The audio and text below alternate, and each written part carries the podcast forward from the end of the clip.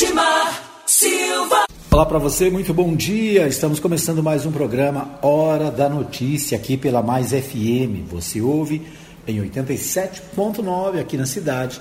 Você ouve também no fmmais.com.br, nos aplicativos Rádiosnet, TuneIn e muitos outros, além de você ter a nossa transmissão ao vivo pelo Facebook, a nossa live. Ah, você também tem a opção do YouTube e do WhatsApp, né? São muitas maneiras de você ouvir a Mais FM e o programa Hora da Notícia. Bom, começamos nosso programa. Hoje é quarta-feira, dia 15 de julho de 2020. Nós começamos nosso programa destacando as notícias do esporte.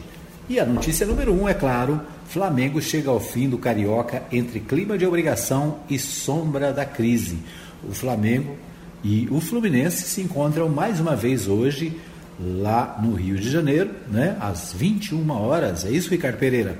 Às 21 horas para a última partida da disputa do Campeonato Carioca. Né? Então, o Carioca termina hoje. O Flamengo tem grande chance de ser campeão, né?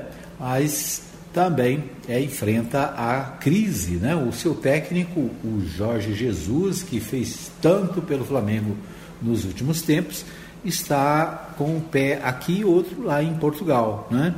Pode se desligar do Flamengo, embora ainda não esteja decidido, né? mas o Benfica de Portugal quer Jorge Jesus. E vários comentaristas esportivos têm criticado a postura de Jorge Jesus, né? Sendo que ele está muito dividido, não está com aquela, vamos dizer, com aquela definição como estava antes, o que levava o Flamengo a ter é, muitas vitórias, né? E a ter uma, uma atuação que estava agradando todo mundo, né? Agradando principalmente seus torcedores. O fato é que a pandemia também acabou atrapalhando, né? Essa questão da pandemia, os times ficaram impedidos de treinar, ficaram impedidos de jogar, e tudo isso acaba refletindo dentro do campo. É isso aí. Aqui em Goiás, o Ricardo Pereira, a novidade é que ontem, com a reabertura e a flexibilização eh, das atividades em Goiânia, o, ontem o Vila Nova voltou aos treinamentos. Né? O Vila Nova está é, com o time é, completinho, arrumadinho e voltou aos treinamentos ontem.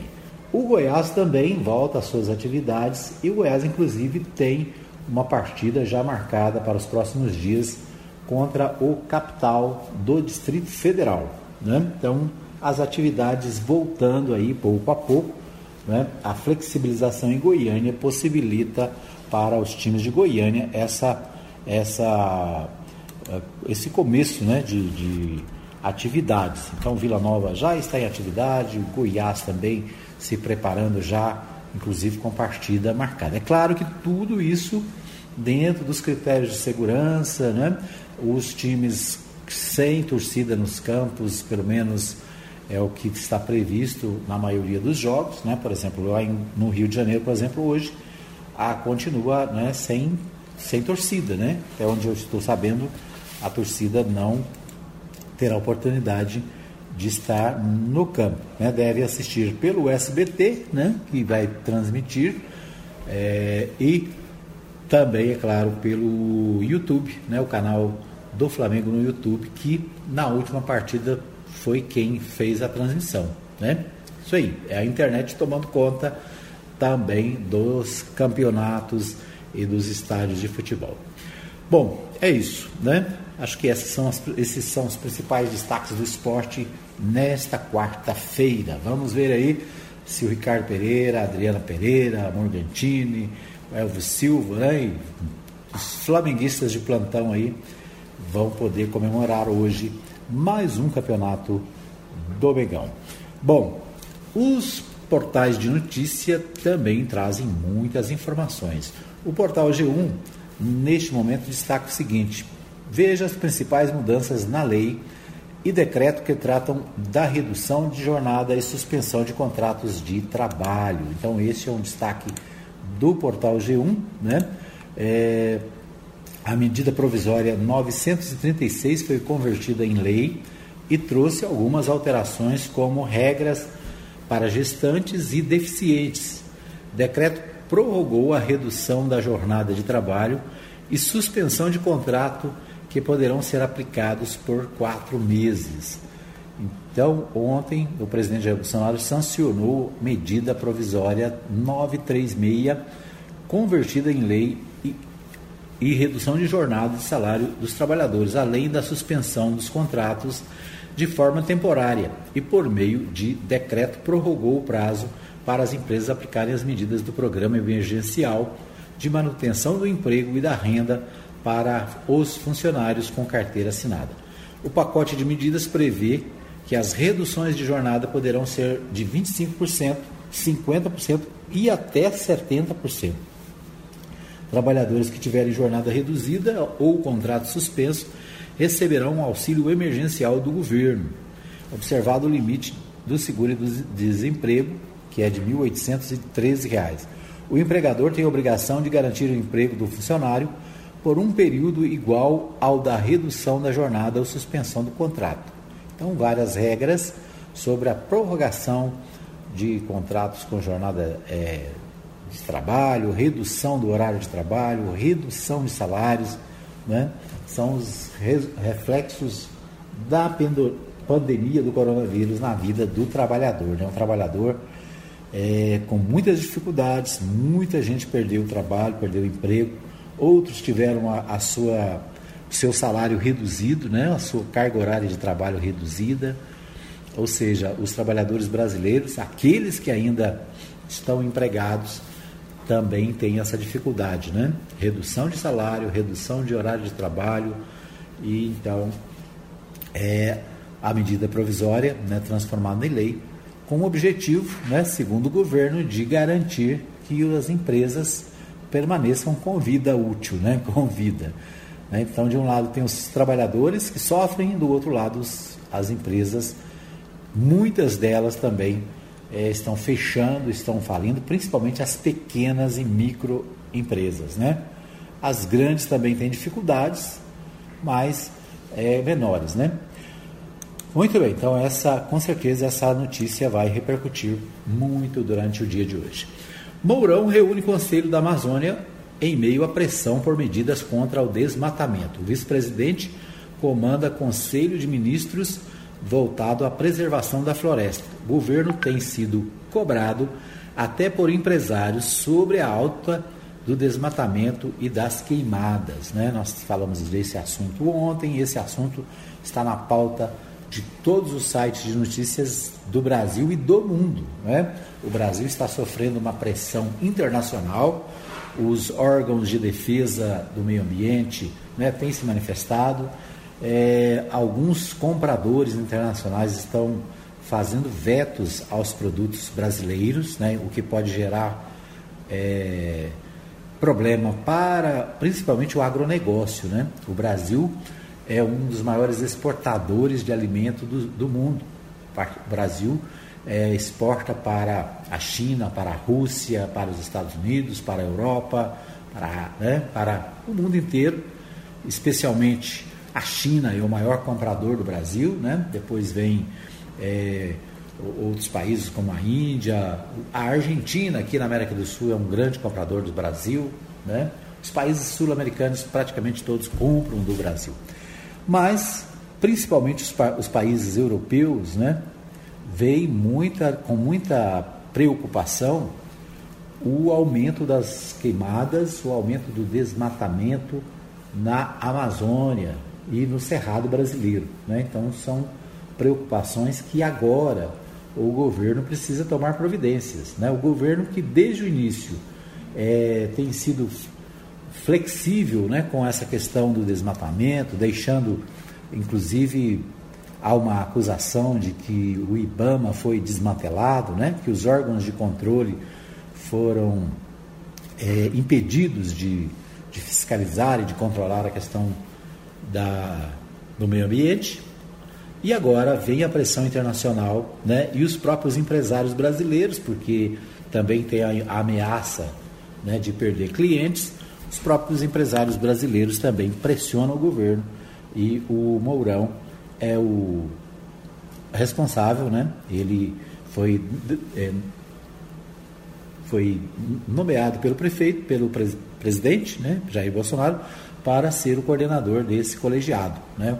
O colegiado deve avaliar medidas a serem adotadas em relação a diferentes temas, por exemplo, o reforço do combate ao desmatamento e às queimadas, né, o Fundo Amazônia e a avaliação sobre a retomada de projetos ligados ao fundo que estão parados, a recomposição da capacidade operacional de órgãos de fiscalização ambiental, né, como eu disse aí, da, do, IBAMA e outros órgãos é, de fiscalização, e a regularização fundiária. Então, a reunião ela deve tratar destes quatro assuntos, né, que são assuntos importantes. Os investidores cobram, né? Desde o mês passado, investidores alertam o governo sobre o risco de perdas de negócios em razão da política ambiental de Bolsonaro. Né? Ainda na campanha, o presidente criticava o que considerava um excesso de multas eh, na área e chegou a cogitar fundir os ministérios da Agricultura e do Meio Ambiente. Bolsonaro desistiu da ideia e escolheu como ministro Ricardo Salles, cuja atuação é criticada por entidades, políticos e pesquisadores. Segundo o colunista do G1, Gerson Camarote, cresce a pressão para que o presidente substitua o ministro do Meio Ambiente. Né? O ministro do Meio Ambiente, o Ricardo Salles, desde o início né, tem sido pressionado, tem sido alvo de, de críticas. Né? O Ricardo Salles pode cair a qualquer momento. É outro ministro do governo Jair Bolsonaro que está aí na corda bamba, né? podendo cair a qualquer instante, já que não consegue fazer uma gestão adequada na, no meio ambiente. Muito bem. O bem-estar destaca, né? Seguinte, Brasil tem média de 1.056 mortes por dia por coronavírus na última semana. Nove estados mas Distrito Federal tem alta de mortes. O país tem 74.262 mortes por coronavírus e 1.931.204 infectados. O consórcio de veículos de imprensa divulgou novo levantamento da situação da epidemia de coronavírus no Brasil a partir de dados das secretarias estaduais de saúde consolidados às 20 horas dessa terça-feira, dia 14. Então, os números não param de subir, né? Segundo o, o, país registrou 1.341 mortes por Covid nas últimas 24 horas, chegando a 74.262 óbitos. É, é, é um, uma situação difícil, né? O Brasil continua crescendo e 10, é, nove estados e o Distrito Federal, né? São os que estão com a situação mais difícil. Entre eles né, está o Paraná, o Rio Grande do Sul, é, Santa Catarina, Minas Gerais, Goiás, Mato Grosso do Sul, Mato Grosso, Rondônia e Tocantins. Os, esses estados são os estados onde há o crescimento do número de doentes e de mortes continua aumentando. Né? Detalhe: Goiás, Tocantins, Mato Grosso do Sul, Mato Grosso, os quatro estados é, aqui da região, né, os três, Goiás, Mato Grosso do Sul e Mato Grosso, da região centro-oeste, e Tocantins, que está na região norte, é, estes são os estados onde o número está crescendo, né, o número de mortes cresceu nos últimos dias, e apesar disso a gente está vendo né, a liberação do comércio em Goiânia, é, Jataí está estudando reabrir, reabrir o comércio, Anápolis tem né? O comércio está todo aberto, claro, com certas restrições, mas o fato é que Goiás né, é um dos estados onde o número de mortos e o número de doentes está crescendo. Então, uma preocupação sobre o crescimento aqui no nosso estado. Muito bem, ainda no G1, o Ministério da Defesa protocola na PGR representação contra Gilmar Mendes ministro do Supremo Tribunal Federal, em transmissão pela internet, é, disse né, que o Exército se associou a um genocídio, em referência à atuação dos militares no Ministério da Saúde durante a pandemia do coronavírus. Então, o Ministério da Defesa, né, que é, é gerido naturalmente por um general, né, o Ministério da Defesa protocolou nesta terça-feira na Procuradoria-Geral da República uma representação contra o ministro Gilmar Mendes. O Gilmar Mendes em um, fez um comentário dizendo o seguinte, que os militares, né, o Exército especificamente, está é, correndo o risco de ser responsabilizado por, por um genocídio. O que é genocídio? Genocídio é a morte em massa, a morte, morte de muitas pessoas. É, e foi bastante criticado por usar essa palavra, que é uma palavra pesada, né, uma palavra dura, e a, a, os ministérios militares, né, os, os militares do governo tomaram, é, reagiram fazendo essa manifestação na PGR. Né? Outros, né, nós vamos ver inclusive no, no, decorrer do programa, que outros setores também estão é, chateados com Gilmar Mendes, né? acho que o Gilmar Mendes extrapolou. Ontem, inclusive, o Gilmar Mendes fez um novo, um novo pronunciamento. Né? Ele fez um, um, um, novo pronunciamento para explicar o que disse, né? mas acabou mantendo a sua crítica. Segundo Gilmar Mendes, né? o Exército não é lugar para é, militares. Aliás, o Ministério da Saúde não é lugar para os militares, né? que os militares estão no lugar indevido. Aliás, né, o Ministério da Saúde é, está sem ministro há 60 dias. Né? Portanto, dois meses sem ministro, desde que o Nelson Tais deixou o ministério, é, o ministério está sendo dirigido né, pelo, por um militar, é, vamos dizer assim, que é diretor executivo. Né? Ou seja, ele está no comando, o Eduardo, o general Eduardo Pazuello é o nome do general, né? ele está comandando interinamente desde maio, é, o Ministério da Saúde. Então, o que levou nomes do Exército para a estrutura da saúde. Né? Claro, ele é um, ministro interino, isso levou eh, várias pessoas, é, vários militares, a fazer parte desta, deste ministério. O questionamento né, está aí, certamente o, o governo já admite, inclusive, a retirada de Pazuello do ministério. O Guedes volta a plano, o plano, volta a plano para capitalização da aposentadoria e nova CPMF.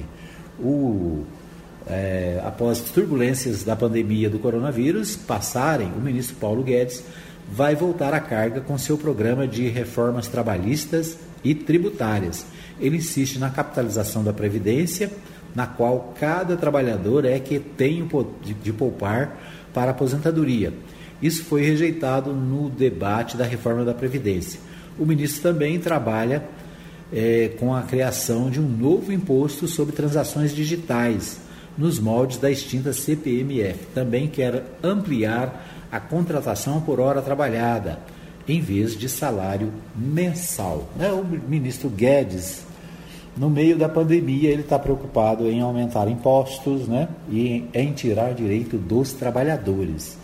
Esse né, é o governo que nós temos, né, preocupado com os trabalhadores, preocupado com retirar direitos, preocupado com a situação é, da economia e a criação de impostos. Né? A CPMF, que já foi rechaçada várias vezes, está sempre aí voltando né, aos, planos do governo. Crise com Gilmar aumenta a pressão sobre Pazuello, interino da saúde, já vê janelas para deixar pasta militar indicou a aliados que não pretende antecipar sua ida para a reserva, que Bolsonaro tem duas oportunidades no calendário da pandemia para escolher um titular. Né? Então, ainda a crise é, provocada pelo Gilmar Mendes, que pode, inclusive, né, retirar do Ministério o general Pazuello. Vamos ver o que acontece. Bom, ainda direto de Brasília, nós temos a participação da RBA, do pessoal da RBA, né? Vamos é, com Brasília com mais informações. Logo depois a gente volta para a, o segundo bloco trazendo mais informações, mais notícias para você. De Brasília, então, o governo autoriza a, a alteração, as alterações com relação ao, ao questão dos trabalhadores. Né? Vamos ver aí a nossa matéria de Brasília. RBA News, Boletim de Notícias, direto de Brasília. Governo autoriza a recontratação de funcionário demitido antes de 90 dias, enquanto durar a pandemia do novo coronavírus. O governo federal editou nesta terça-feira, 14 de julho, uma portaria permitindo que empresas possam recontratar funcionários demitidos em um prazo inferior a 90 dias, uma prática até então proibida por ser considerada fraude. Em entrevista à CNN, Marlos Meleque, juiz federal do trabalho, explicou o que muda a partir de agora com essa medida. Pois é, a ideia do governo foi dar mais segurança jurídica nesses tempos de pandemia para aqueles empresários que estão fazendo das tripas o coração, que estão ali numa, numa insegurança profunda sobre qual novo passo dar, qual decisão tomar nesse momento de crise. Se aplica a prorrogação da suspensão ou de redução do salário, ou se dispensa o empregado, manda embora e agora, com segurança jurídica, poderá recontratar depois, sem que haja, pelo Poder Judiciário, pelo menos conforme dita a nova portaria 16.655, publicada hoje, de que não haverá presunção de que haverá fraude nessa recontratação. O Ministério da Economia informou que, pela portaria, o valor do salário tem que ser o mesmo do contrato anterior.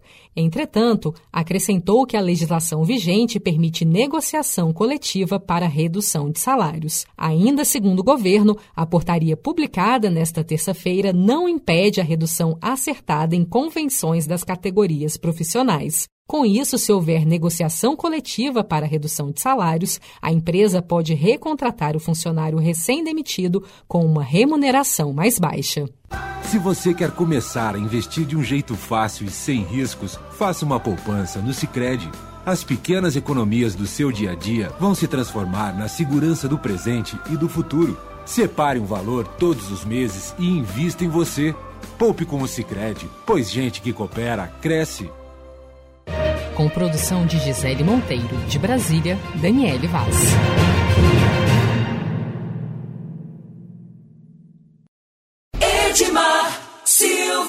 Muito bem, Ricardo Pereira, estamos de volta para o segundo bloco do programa Hora da Notícia. É, agradecendo a todos que estão conosco nas nossas transmissões, né, na nossa live pelo Facebook, também para você que está nos aplicativos, para você que nos ouve em 87.9, especialmente na região sul da cidade, né? Para você que nos ouve em qualquer lugar da cidade, nosso abraço, manda para a gente, né? Uma mensagem, eu estou ouvindo a Mais FM de tal lugar, né? Manda aí no WhatsApp 995294013. Participe do programa. Muito bem, Ricardo Pereira. Hoje tem aniversariantes, né? Vamos abraçar os nossos amigos aniversariantes. Quem faz aniversário hoje é o meu irmão, o meu companheiro de muitos anos de trabalho, né? já trabalhamos juntos muito tempo, é o doutor Eduardo Silva. Doutor Eduardo Silva, advogado, né? está aí completando mais um ano de vida. Parabéns ao Eduardo Silva, nosso, nosso irmão advogado, Abraço também para a Daiane Paiva. Lembra da Daiane Paiva, Ricardo Pereira? Lá de, do bairro de Lourdes, né? fazendo aniversário hoje também. A Lidiane Reis, o Júlio Estrada, deixa eu ver quem mais aqui.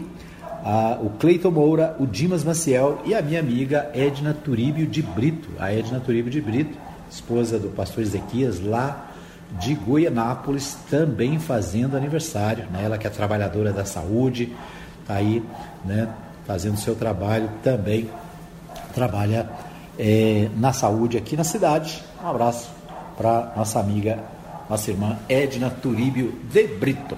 Parabéns a todos, feliz aniversário para vocês. Muito bem, vamos a Goiânia. Goiânia, com as principais informações do meu amigo Libório Santos. É com você, Libório. Muito bom dia. Muito bom dia para você, Edmar Silva, bom dia ouvintes da Mais FM. Estamos de volta de Goiânia com as principais notícias do dia do que acontece no estado de Goiás. Conselho Regional de Farmácia de Goiás alerta para os riscos da automedicação como forma de combater a Covid, hein? Governo estadual comemora a redução da criminalidade do Estado. Prorrogado o programa emergencial para salvar empregos. Eu sou Libório Santos, hoje é dia 15 de julho, quarta-feira. Esses são os nossos destaques.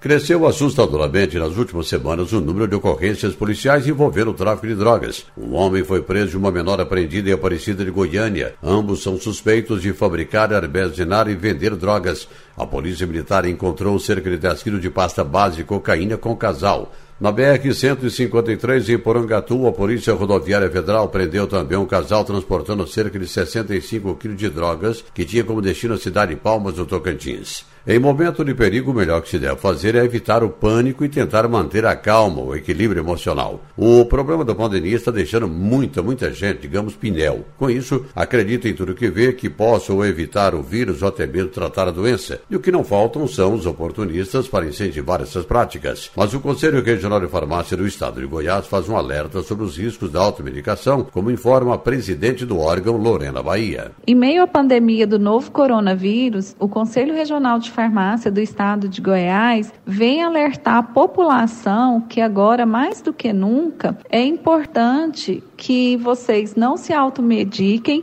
e não acreditem em receitas milagrosas. Ainda não existe a cura para o Covid e o uso de qualquer medicamento ele deve ser feito apenas sob prescrição médica, precedida de um diagnóstico e sob orientação de um farmacêutico. A melhor maneira de se evitar o contágio da doença ainda é o distanciamento social, a higienização frequente das mãos com água e sabão, o uso de máscara ou de álcool gel quando você não puder lavar as mãos. O Estado e os municípios estão investindo fortemente no combate à Covid-19 e para equipar hospitais e unidades de saúde, o governo federal está liberando recursos, dos quais grande parte foi destinada através de indicação de emendas parlamentares federais, como informa o deputado José Mário Schreiner. Nós apresentamos emendas que beneficiam 106 municípios goianos, é de um montante de 10 milhões e meio de reais. Ainda haverá um recurso também para o Estado de Goiás, para o governo do Estado, mas esses 10 milhões e meio, eles vão beneficiar aí 106 municípios do Estado de Goiás. É, cada município vai receber um montante. É claro que o montante que os municípios vão receber são maiores né, do, que esse, do que o montante é que nós indicamos, ah, haja visto que ele vem num, numa rubrica só, num bolo só, e sem dúvida nenhuma esse, esse recurso ele chega num bom momento, é, num momento muito oportuno. O senador goiano Vanderlan Cardoso defendeu a desoneração da folha de pagamento de todos os setores da economia. Relator da MP 936 no Senado Federal, Vanderlan acredita que, apesar dos vetos realizados pelo Executivo, a essência da medida provisória foi mantida.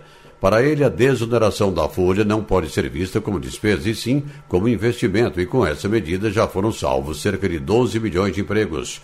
Ontem, o presidente Jair Bolsonaro prorrogou os prazos de redução de jornada e de salário e de suspensão temporária do contrato do trabalho no âmbito do Programa Emergencial de Manutenção do Emprego e Renda, criado pelo governo para diminuir os efeitos econômicos e sociais da pandemia. No mês passado, em relação ao igual período do ano anterior, o número de recuperação judicial de empresas cresceu 44,6% e o de falências 71,3%.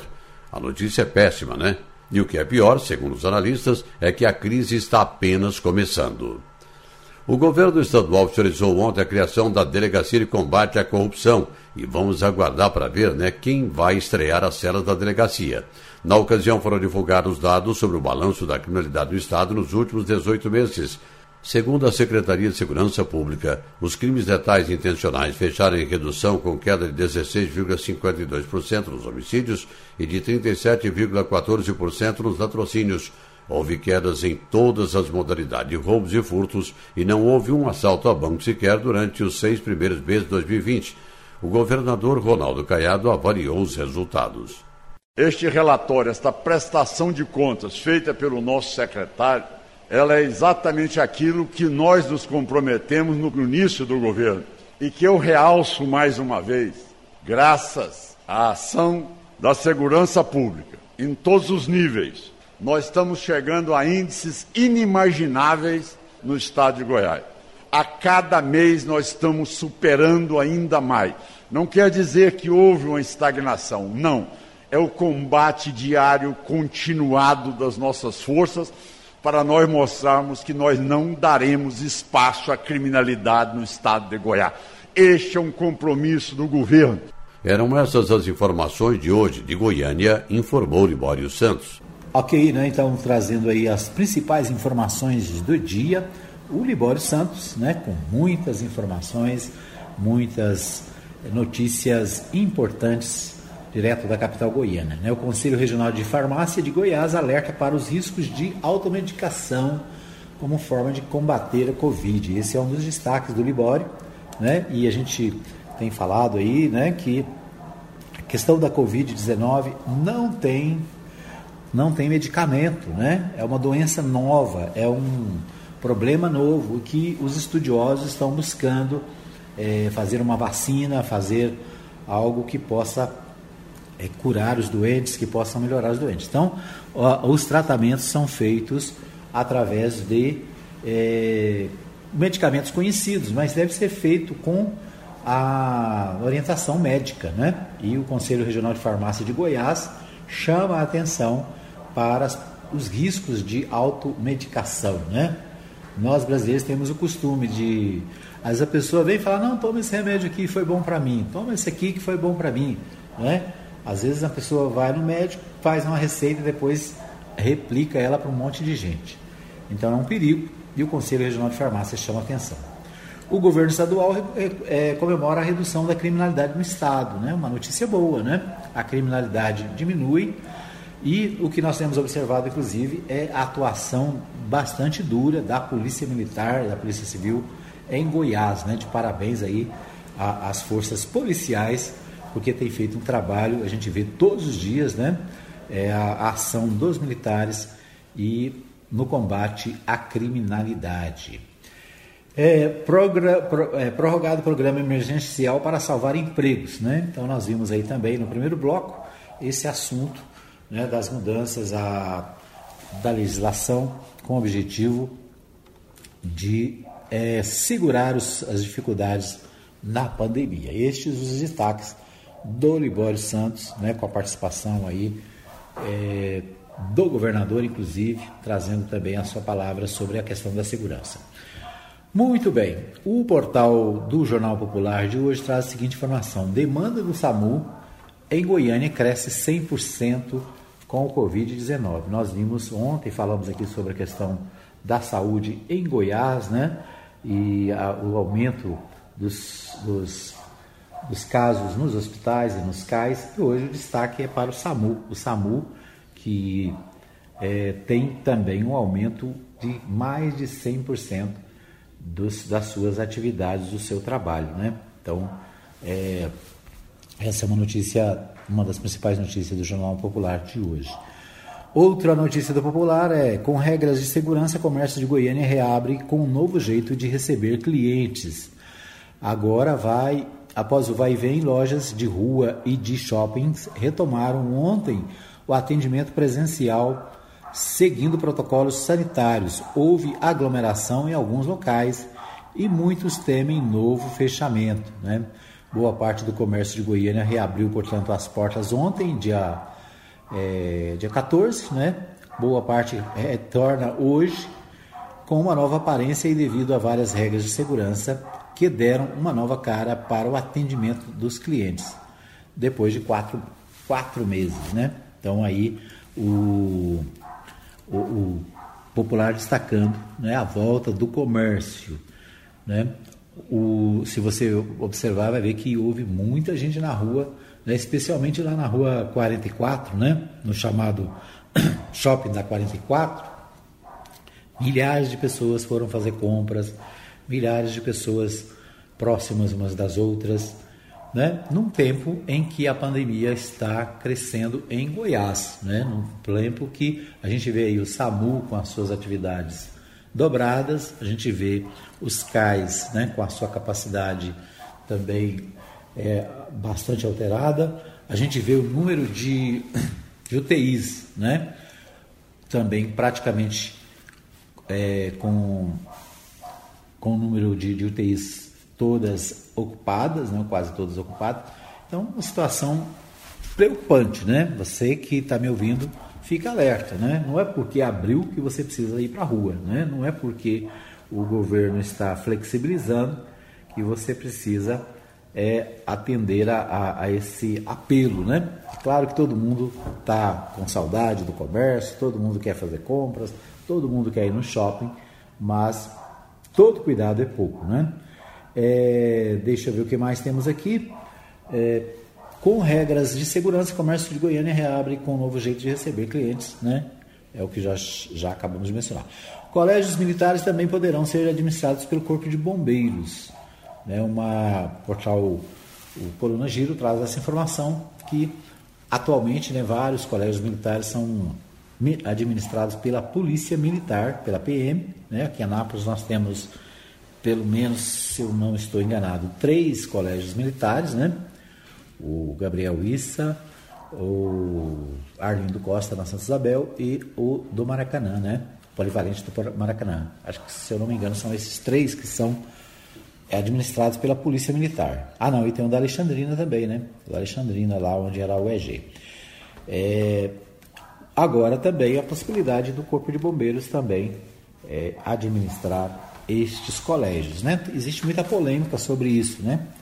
Há aqueles que acham que o colégio é, administrado pelos militares é melhor, tem né, mais disciplina e coisas que facilitam o, o aprendizado. Por outro lado, né, há aqueles que criticam por quê? Porque o governo não pode priorizar algumas escolas em detrimento das outras. Né? Se todas as escolas estaduais de Goiás tivessem a mesma estrutura para funcionar, certamente é, também dariam bons resultados. Aliás, né, alguns, mesmo nessa situação, têm resultados melhores do que os militares, certo? Mas é um detalhe, né? Esse é outro assunto, esse é assunto para outro momento. Lava Jato mira em Paulinho da Força por Caixa 2 e lavagem de dinheiro. Essa é a notícia do jornal Diário da Manhã. Né? O Paulinho da Força, deputado federal, né? É, continua envolvido com a Lava Jato. Paulinho da Força que é, foi um dos articuladores do impeachment da Dilma, né? cheio de moralidade, agora enfrentando o problema. Muito bem. O governo oferece desoneração da folha ao Centrão em troca da nova CPMF. É a manchete do jornal Correio Brasiliense. Né? O governo federal oferece desoneração da folha ao Centrão. Né? Então, aquela a, a exoneração da folha seria uma maneira de convencer o Centrão. Quem é o Centrão? Centrão são os partidos é, de centro-direita que estão né, o Jair Bolsonaro está negociando com eles para se manter no poder, para administrar, né? Aquela ideia de não vou fazer acordo com ninguém, não vou ceder a ninguém, foi para o espaço, né? O governo já negociou com o Centrão, já deu cargos para o Centrão e agora, né? Pode ter mais esse benefício, a desoneração na folha, né? Já que o Centrão é, representa a, vamos dizer assim, a, os grandes empresários, e, em troca disso, né, o, o parlamento aprovaria a nova CPMF, né, que o Paulo Guedes está defendendo, nós vimos aí no bloco anterior. Outra notícia do Correio Brasileiro, é uma notícia sobre o partido Aliança. Partido de Bolsonaro consegue apenas 3,2% de assinaturas para ser criado. Né? Você se lembra, nós falamos aqui no programa algumas vezes que o presidente Jair Bolsonaro estava criando um novo partido, Aliança do Brasil, pelo Brasil, né? e que é para isso precisaria a, a buscar as assinaturas dos eleitores, né? dos filiados, fazer as filiações. E o objetivo era fazer isso para essa, estas eleições, as eleições de 2020. O partido não conseguiu juntar os números de, de filiados, né? Um levantamento agora é, diz que apenas 3,2% de assinaturas foram, foram conseguidas. Ou seja, criar partido não é uma coisa tão fácil, né? Às vezes a pessoa fala, não, é fácil criar um partido no Brasil. Mas o presidente Jair Bolsonaro, com toda a sua força, com todo o seu poder, não conseguiu, né? E, aliás, está muito longe de conseguir, né? Se o partido quiser se organizar para as eleições de 2022 precisa agilizar os passos aí em busca de filiados, em busca né, de cumprir a legislação eleitoral. Certo? Muito bem, então estas as informações do momento, né, em relação a Goiás, ao Distrito Federal. Nós vamos para mais um pequeno intervalo, voltamos daqui a pouquinho com mais informações, mais notícias aqui da cidade. Edmar Silva. Muito bom dia, muito bom dia para você que está chegando agora, né? Para você que está chegando agora aí acompanhando o nosso programa Hora da Notícia aqui pela Mais FM. Eu quero agradecer a todos que estão conectados, ligados com a gente. Obrigado pelo carinho da sua audiência. A Maria Nova Silva está desde o começo do programa, desejando um bom dia a todos, que o nosso Deus dê grandes vitórias a cada um. Né? Um abraço, deixa eu ver aqui, para a Adriana Pereira, está sempre conectada, ela que é torcedora do Mangão, vai estar torcendo hoje à noite. Um abraço ainda para o José Andrade, que fez aniversário ontem, né? Um abraço fraternal ao nosso companheiro. Um abraço também a Maria Santos, que está sempre ligada. É, um abraço para o meu amigo Marcos Rodrigues, também sempre conectado. O pastor Saulo Batista do Nascimento, também lá no Vivian Park, sempre conectado. Abraço ao vereador Alfredo Landim, também ouve a gente em qualquer lugar onde está, no estado de Goiás, né, sempre ligado aqui na Mais FM. Obrigado a você que está sempre com a gente. Um abraço para o pastor Jonas, em São Paulo, ele que também está sempre ligado aqui na Mais FM, acompanhando a nossa programação. Isto aí, tá bom? Se você está ligado, deixa aí o seu recadinho para a gente, né? Para a gente registrar a sua participação aqui no programa. Vamos às informações da cidade, né? Vamos aos portais de notícias da cidade, começando aqui pelo, pelo deixa eu ver que nós vamos começar pelo portal Contexto, do jornal Contexto, né? O portal do Contexto traz a seguinte informação: cardiologista de Anápolis discorda do uso da cloroquina pela rede municipal. Ah, uma polêmica que não deveria existir. Foi assim que a médica Ludmila Rajar definiu as discussões sobre a eficácia da cloroquina no tratamento da Covid-19. Especializada em cardiologia, professora associada de cardiologia da Faculdade de Medicina da USP, né, da Universidade de São Paulo, coordenadora da UTI do é, Cardio Covid do Hospital HFM da USP, né, Hospital de Ciências Tecnológicas e Inovação da SBC, Ludmila acumula ainda outros títulos que a credenciam de forma especial a opinar e a argumentar sobre o assunto. É natural de Anápolis, já deu entrevistas a redes nacionais e internacionais de TV, rádio, jornal, assim como na internet. A conselheira do prefeito Roberto Naves para assuntos de saúde. Durante a entrevista concedida ao jornalista Jairo Mendes, ela foi eloquente ao discordar do protocolo adotado pela Secretaria Municipal de Saúde do município, que oferece a cloroquina como opção no tratamento da doença. A cardiologista explicou que cada médico tem autonomia para prescrever o que achar mais adequado ao seu paciente. Porém, ela, como médica do coração, falou dos efeitos colaterais da cloroquina sobre esse órgão importante do corpo, que já fica bastante prejudicado no paciente com sintomas graves de Covid-19. A administração dela pode ter efeitos colaterais sobre o coração do paciente. E sabemos que os casos graves da doença já debilitam o coração, o que torna o uso perigoso, declarou a eh, Ludmila Rajar, médica, né, famosa, respeitada em, no Brasil, em Goiás e principalmente aqui na nossa cidade, onde ela é, de onde ela é filha, né, filha da cidade, a doutora Ludmila Rajar. Ontem eu acompanhei essa entrevista da, da Rádio Manchester ela discorda totalmente do uso da cloroquina é, como tratamento da Covid-19. Né? Ela foi radical, disse que esse assunto ele tornou, tornou uma, tomou uma conotação política, né?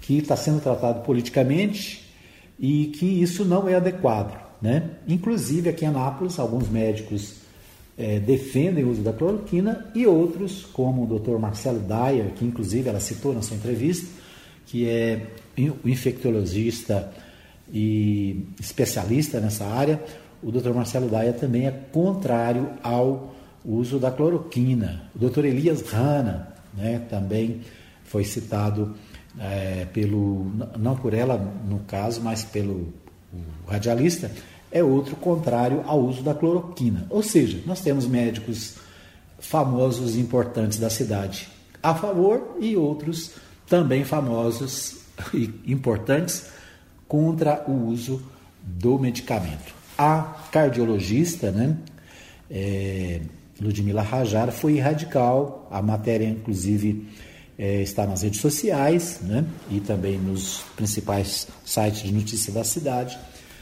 a condenação dessa do uso indiscriminado da cloroquina. Segundo a médica, a cloroquina é indicada para várias doenças, né, tem sido utilizada há muitos anos, mas que não existe nenhuma é, indicação científica de que ela pode é, ajudar alguém com Covid-19. Ela disse, inclusive, olha, uma aspirina, né, uma, um medicamento antitérmico ajuda, né? Nesse, como é, comparação, né? Aquela história.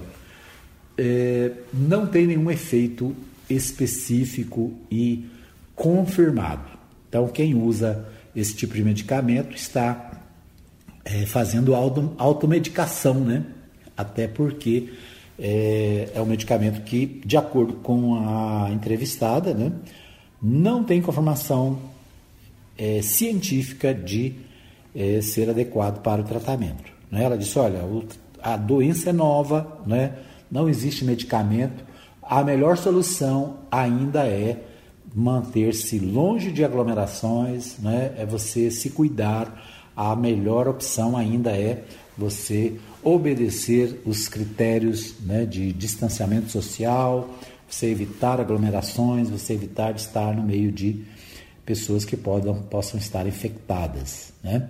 Então, o Jornal Contexto traz essa matéria.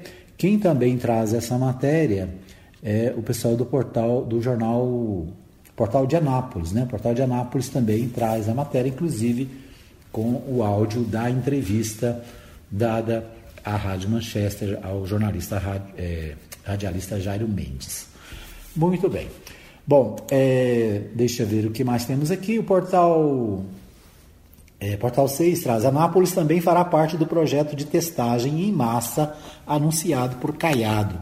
O Ronaldo Caiado anunciou que deve fazer testagem em massa em vários municípios. Anápolis está entre os 78 municípios que deverão ser beneficiados com dados do bem é, um aplicativo que será disponibilizado em breve pelo governo de Goiás para rastrear e monitorar casos confirmados e suspeitos de Covid-19. A informação foi confirmada ao Portal 6 pela assessoria de comunicação do governador Ronaldo Caiado, é, dizendo incluir, que Anápolis será incluída nesse projeto de testagem. Né? É, como vai funcionar? Depois de baixar o aplicativo pelo Google Play ou App Store, o, a população fará cadastro informando o nome, endereço, número do CPF. Em seguida, será necessário informar a localização, ler a política de privacidade e responder ao questionário de autoavaliação, mesmo que a pessoa não apresente nenhum sintoma da Covid-19. A partir das informações registradas, a própria ferramenta vai indicar se o paciente terá ou não que fazer é, o teste para detectar a doença. Né? Se for o caso, a pessoa vai receber um QR, QR Code no celular que vai dizer qual local a pessoa tem que se dirigir para fazer o teste, explicou Adriano da Rocha Lima, secretário da governadoria. Né? Então, a tecnologia usada aí para combater também o coronavírus. Então, Anápolis deve entrar nesse processo, né? Vamos acompanhar aí, trazer mais informações assim que estiver disponível o aplicativo, né, para que as pessoas possam participar. O vamos o portal Neto Reis, né, tá traz muitas informações. Por falar em Neto Reis, vamos ouvi-lo, né? Neto Reis direto de Goiânia, direto de Porangatu, acho, né? O Neto Reis que está em nova, de nova morada, né? agora em Porangatu, onde ele tem programa de rádio também, na Rádio Tropical. Né? Um abraço para o Neto Reis, que de segunda a sexta-feira, das seis e meia às oito da manhã, está ao vivo na Rádio Tropical. Muito bem, vamos, vamos ouvir aí os destaques do Neto Reis. Bom dia, Neto Reis, é com você. Bom dia, Edmar Silva, bom dia, ouvintes da Rádio Mais FM, do programa A Hora da Notícia. No ar, Goiás em dois minutos. Olá, uma excelente quarta-feira para você. Hoje, 15 de julho, ano 2020. Goiás teve primeiro semestre do ano com redução de índices de criminalidade. Goiás em dois minutos. Governo estadual divulgou ontem o relatório dos indicadores de criminalidade relativos ao primeiro semestre deste ano. Conforme aponta a administração goiana, os dados revelam continuidade da queda expressiva nos índices de crimes violentos. Na comparação dos primeiros seis meses deste ano com o mesmo período do ano passado, os crimes letais intencionais fecharam em redução, com queda de 16,52% nos homicídios e de 37,14% nos latrocínios. Os dados são do Observatório de Segurança Pública. Houve redução em todas as modalidades de roubo, sendo a mais expressiva a de veículos, 38,29%, seguido de roubo de carga, 34,95%, a pedestres, 29,13% e a residências, 19,58%. Goiás em dois minutos. Senador goiano quer impeachment de Gilmar Mendes. O senador Luiz do Carmo confirmou ontem que vai entrar com pedido de impeachment contra o ministro do Supremo Tribunal Federal, Gilmar Mendes. Entraremos hoje com o pedido de impeachment do ministro do STF, Gilmar Mendes, escreveu o senador goiano. No entendimento do senador, o ministro passou dos limites ao dizer que o exército está contribuindo com o genocídio e que é hora de mostrar que todos têm limites, completou o senador Luiz do Carmo. Desde o ano passado, parlamentares apoiadores do presidente Jair Bolsonaro ventilam a possibilidade de ingressarem contra o ministro do STF. A hashtag impeachment Gilmar Mendes volta e meia também é levada por bolsonaristas no Twitter. Uma excelente quarta-feira para você. Eu sou o Neto Reis e esse foi o Goiás em dois minutos de hoje. Goiás em dois minutos. Oferecimento. Suprema Contabilidade. Assessoria contábil para prefeituras, câmaras municipais e institutos de previdência social. Fone 99472 3738. Suprema Contabilidade.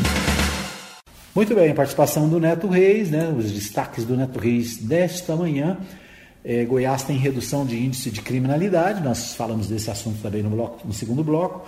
O senador Luiz do Carmo vai pedir impeachment de Gilmar Mendes. O senador Luiz do Carmo, né, um senador por Goiás, é, vira e mexe, traz essas propostas né, de impeachment, de questionamento de ministros. Né? Vamos ver o que acontece, né? Acho que nada, né? O senador é, na verdade, é, está entrando nessa onda, né? O Gilmar Mendes fez comentários contra a participação dos militares nas, na, no, no, Ministério da Saúde, né? Gilmar está levando aí algumas broncas de muita gente, mas na verdade o Gilmar não disse nenhuma mentira, né? O Ministério da Saúde está militarizado e há 60 dias sem um ministro efetivo. Né? Nós temos aí um ministro provisório que há 60 dias está à frente do ministério. E né, raramente você vê o ministro interino dar uma entrevista, falar alguma coisa, dar um relatório, né, o que aliás eh, nós tínhamos todos os dias nos ministros anteriores. Vamos ver o que acontece. Muito bem, o deputado Rubens Ottoni, ele faz um relato sobre as atividades da semana lá na Câmara dos Deputados, né? Dois assuntos em destaque. Uma preocupação com a votação da, do, do, do coisa da, da, educação, né? O Fundeb, é o Fundeb é uma preocupação que está na pauta do Congresso. Fundeb precisa ser aprovado até o final do ano e o deputado está trabalhando nesse sentido. Outro assunto é assistência aos pequenos produtores. Os pequenos produtores brasileiros também enfrentam dificuldades com a crise do coronavírus. Vamos ouvir aí a participação do deputado Rubens Ottoni. Já há alguns meses nós temos trabalhado aqui na Câmara dos Deputados para tentar aprovar o projeto do Fundeb e também o projeto emergencial de apoio à agricultura familiar. E isso vem é, protelando mês a mês, semana a semana, e a nossa expectativa é que nesta semana nós pudéssemos votar os dois projetos. O do Fundeb, ao que tudo indica, ficará para a próxima semana. Mas nós precisamos, nesta semana, votar, aprovar o projeto emergencial de apoio à agricultura familiar. Porque nós sabemos o quanto que os pequenos produtores eles estão sacrificados neste momento de pandemia.